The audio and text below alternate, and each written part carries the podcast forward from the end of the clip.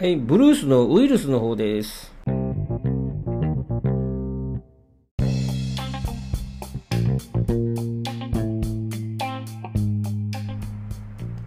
はい、えー、っとですね、気候区分のね、後半戦いっていきたいと思いますけど、えー、っとね、この後半戦はね、冷帯気候っていうとこですね。まあ、もう文字でね、聞いてわかる通り、もう想像つくと思うんですが、アラスカとかね、とにかくあの氷点下行くようなとこですよね。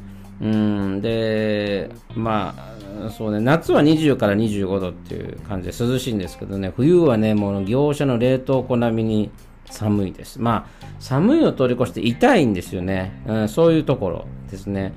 で、これは書いてないけど、まあまあでも、大体あのメイン州とかね、東側にメイン州って北の先の方にあるんですけど、あとその近くにバーモント州とか、あとニューハンプシャー州っていうのはその辺りにあるんですけど、あの、ワイオミング州とかモンタナ州って正直に行ったことないんですよ。だけどこういったところはやっぱその、そういう地区に入るみたいですね。えっ、と、ミネソタ州はね、意外と田舎なのかなと思ったんですけどね、あの、実を言うとですね、4大ナショナルスポーツのチームもあって、比較的街としてはね、悪くないですよ、ミネソタね。特に夏なんか気持ちいい感じしますよ。ビールが美味しそうな、うん、えー、地域ですよね。ただね、こういう地域ってあの雪が降るというよりよりはあの凍結することが多いんですよ。寒さ寒さでね。それが危険。もう車滑っちゃうし、雪の方がまだ滑らないです。凍結するとね、すごく車滑りますんでね。うん、というところですね。あとはね、まあ、ハイキングとかスキーみたいなアウトドアは盛んですよ。あと野生動物ね、そういうのも、あのー、結構生息してるんで、まあ多分鹿を、鹿狩りっていうのは漁をする人とかいるんじゃないかなというふうに感じますよね。で、まああのー、さっきね、州でよく言ってたんだけど、この気候区分にあるのは地域でよく言われてニューイングランド地域っていうのがあるんですけど、これさっきあの、メイン州とかニューハンプシャー州とかいったところにあるんで、そのあの、モストンがあるマサチューセッツ州、それから、えー、結構高級住宅街が広がってるコネチカット州ね、それからロードアイランド州っていうとこ全部くくってニューイングランド地域っていうんですよね。うん。で、まあ、うんとね、マサチューセッツもコネチカットもね、家もね、大きいしね、大きなのが立ち並んでるような場所で、較的あのお金持ち住んでるし、うん、あとメイン州ニューハンプシャー、バーモントっていうのは、あわかんないけど、まあ、うん、そうね、私は当時、あのー、仕事で行ってたんでね、あまり日本食に関係するところって少なかったかなという気はしますよ。うん。それからね、あと、えっと、あそこですね、なんだっけな。ミネソタがすごく凍てつくような寒さって言いましたけど、これに近いのがあれです、シカゴ。シカゴも冬はね、めちゃめちゃ痛いぐらい寒いです。あと、ウィスコンシンもそうです。ミシガン。ミシガンっていうのはあのデトロイトがあるとこですよね。あの車。デトロイトは多分ですけど、まあ、前、ボルチモアの話しましたけどね、あの車産業で栄えたのが、えーと、廃れてしまってあの治安が悪くなったとこですね、ミシあのデトロイトはね。うんあとね、インディアナ州、オハイオ州っていうのもここに入るんだけど、インディアナ州とかオハイオ州とかね、イリノイ州ってね、あれです。過ごしやすいですよ。リビングコスト安いですし。うん、オハイオなんか、えー、一つの州に、まあ、大きな都市が3つ確かコロンバスと、忘れちゃった。3つあるんですよ。うん。だからそ、比較、で、それでいて、その、家賃とか、生活のね、コストがね、安かったりするんで、あのー、この中西部、意外とあのおすすめです。まあ、こういう寒さにね、我慢すれば、あと同じお金を払っても、あ例えばニューヨークでね、住むのと、あのこのオハイオ州とかインディアナ州で住むのでは、家の大きさが全然変わりますよ。ね。っていう感じ。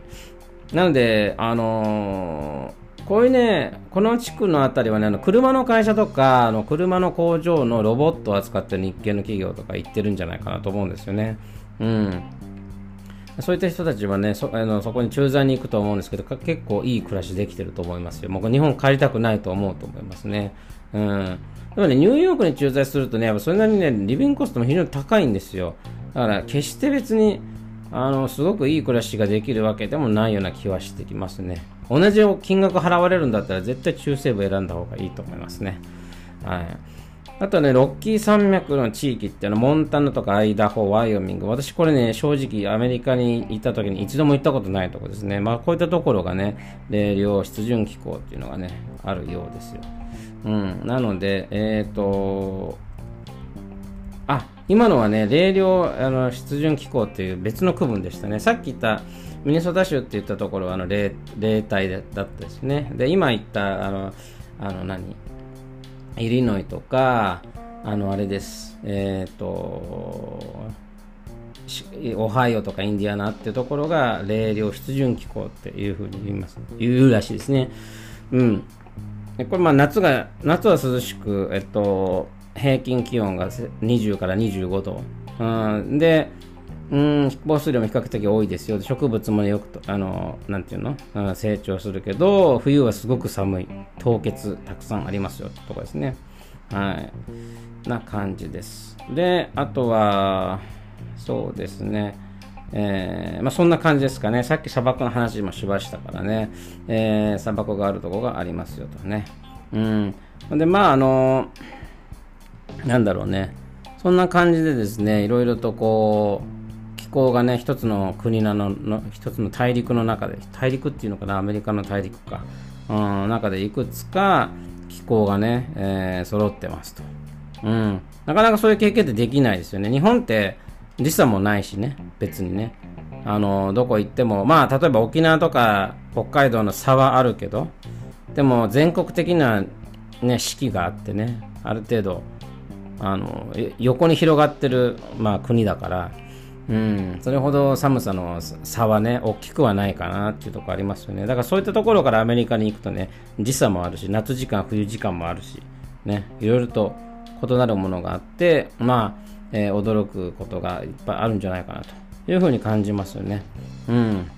なので、まあそういったところでね、えー、大学を選ぶのもいいかなと思ってまして、えー、やっぱりね、やっぱ、うん、まあ皆さん、留学するときはね、いろんなところに分散するとは思うんですけど、今言った中で、やっぱりね、アリゾ、えっと、冷帯気候とかに行ってる人っていうのもいるのかもしれないけど、少ないと思いますよ。ね。あの、要はアラスカ州とか、えー、アラスカ州はほんと少ないと思います。で、友達の中で聞いたことある、えー、何々州の大学に行ってたっていうので、メイン州に行ってたっていうのは聞いたことありますね。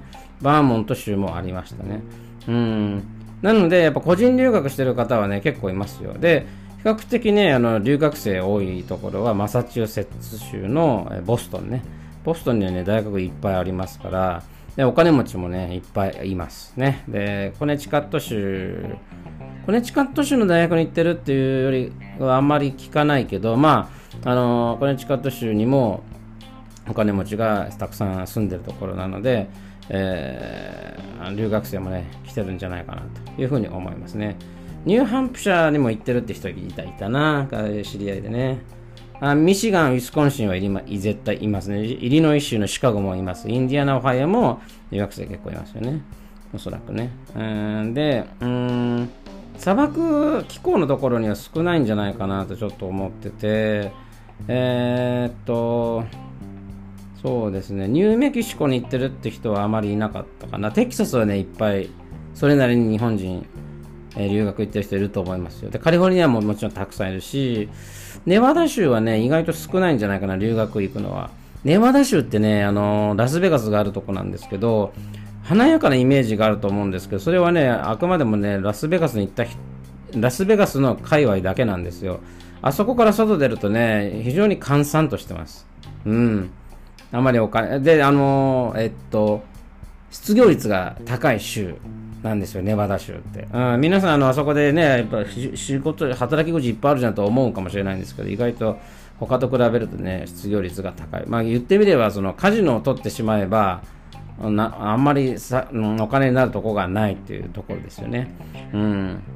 それから他に、えー、そうですね、えー、留学生をいるところとすれば、まあ、えー、あれじゃないですか、温帯湿温暖湿潤気候のあたり、えっ、ー、と、フロリダ州とかジョージア州、サウスカロライナ、ノースカロライナもいるんじゃないかな。行ったことないですけど、うん、あの、サウスカロライナ州の、まあ、州立大学とか結構大きいしね、ノースカロライナかな。州立大学とかも大きいしね。うん。アラバマ州、ミシシッピ州、テネシー州、ケンタッキー州にあの留学行ってるって人は少ないかもしれない。あまり聞かないですね。うん。あの、そうかな。うん、そんな感じですね。えー、ハワイは意外といるんじゃないかな。その普通の大学じゃなくても、大学がそもそもそんなたくさんないと思います、ハワイは。でも、語学留学みたいな感じで行ってる人いるかもしれないですよね。もしかしたらね、うん、日本人もいっぱいいるし、ハワイはね、日系人がいっぱいいますよね。うん。そんな感じですよね。なので、まあ、あのどういった、ね、生活をしたいか、あのー、なんでカリフォルニアが人気があるかって言ったら、気候気候区分もそうだと思いますよ。過ごしやすい気候だっていうのもあるあるし、まあ、娯楽も何でもそ揃ってるのはカリフォルニア州、まあ、敷地も広いし、道路も広いしってね、あのー、ありますよね。だからそこでカリフォルニア州人気高いんじゃないかなというふうに思いますね。ただ、あの物価は高いと思うんです。リビングコスト高いと思いますんで、えー、意外と、意外と穴場が中西部ですよと。ね、中西部はリビングコストが安いので、同じ給料をもらうんだったらいい暮らしができるはずですということですね。うん、まあ、あの、そんな感じでですね、こういった気候区分だったりとか、あと物価の違いっていうのは、あの、送り出す親御さんが、あの、なんていうのかな、あまり他と比べてね、多くを出せないよっていう時にね、中西部とか選んでみてください。そうするとね、その金額でも十分な生活をね、えー、体験させることはできると思いますね。無理してね、あの LA とかニューヨークに行かせないこと、うん、もういくらお金あったって足りなくなる場所なんで、うん、意外と、あの、えっ、と、中西部とかだったらね、用は足せますよっていう話でした。それでは。